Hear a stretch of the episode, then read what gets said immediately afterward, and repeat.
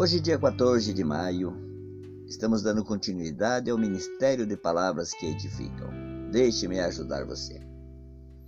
Eu sou o pastor Lauro Borges e hoje quero orar por você nesta manhã, antes de gravar esse áudio. Pedir a bênção de Deus sobre a tua vida, sobre a minha vida, sobre nossas famílias, que tanto precisam, como nós precisamos do amor de Deus.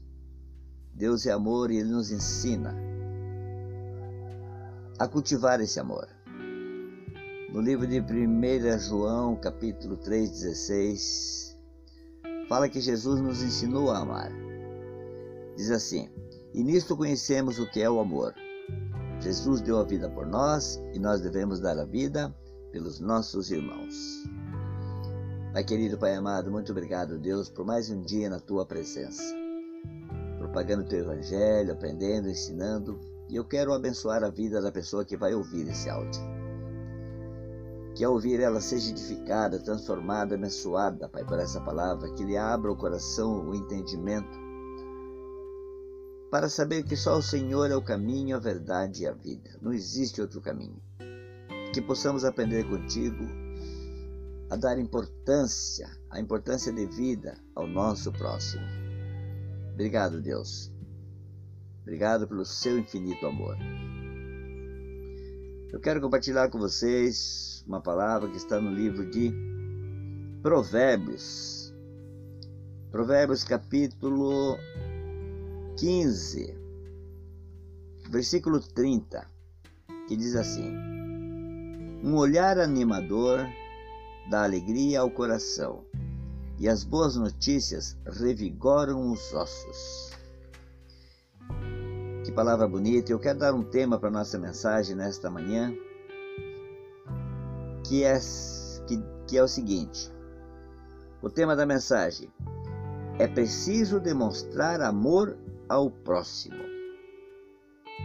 É preciso demonstrar amor ao próximo. No livro de Provérbios, também, capítulo 18,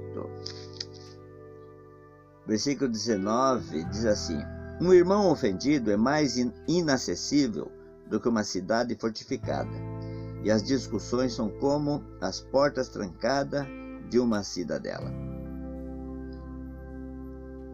Queridos, demonstrar amor ao próximo é necessário. Isso é o mandamento de Deus. No livro de Provérbios 19 diz que quando nós ofendemos uma pessoa é, mais, é muito difícil de reconquistar essa confiança, essa amizade. E eu quero contar uma historinha para vocês que eu acho muito bacana. Eu sei dessa história desde criança. Que tinha duas pessoas que eram gostavam muito de caçar. Aí um pergunta para o outro: O que você faria se uma onça aparecesse? O outro respondeu: Ora, dava um tiro nela.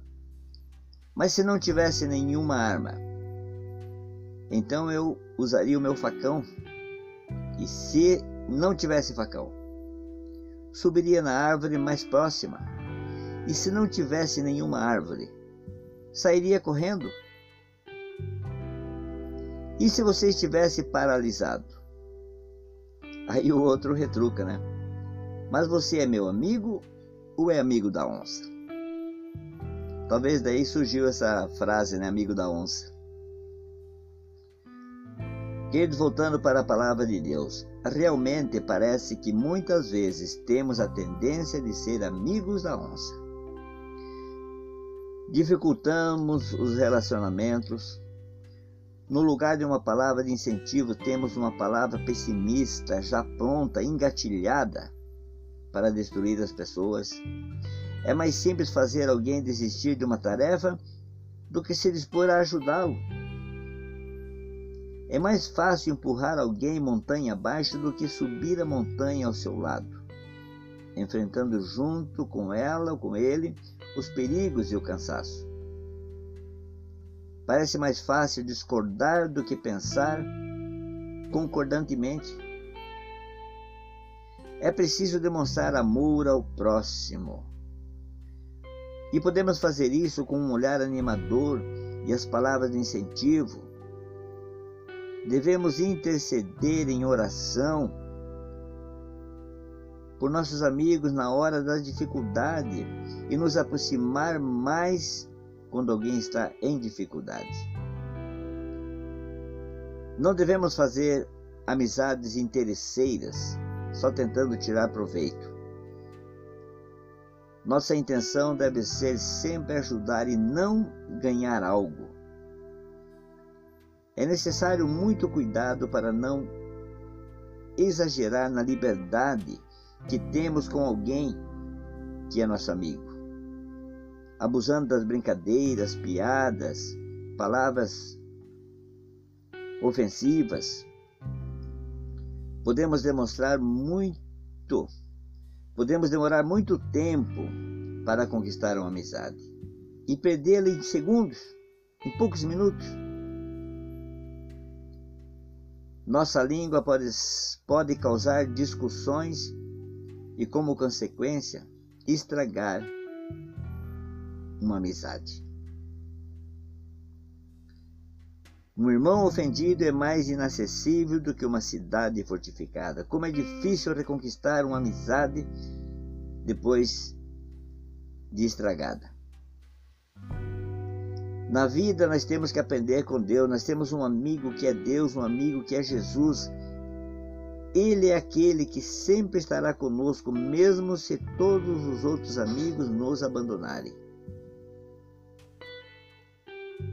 Com Deus podemos aprender como ser verdadeiramente amigos. Com Deus podemos aprender como ser um verdadeiro amigo. Cultivar a amizade. Plante amizade, regue amizade, cultive é uma atitude de quem deseja colher amor. Quem deseja colher amor, planta amor. Palavras que edificam. Pai querido, Pai amado, muito obrigado, Deus, por mais um dia na tua presença, aprendendo, ensinando.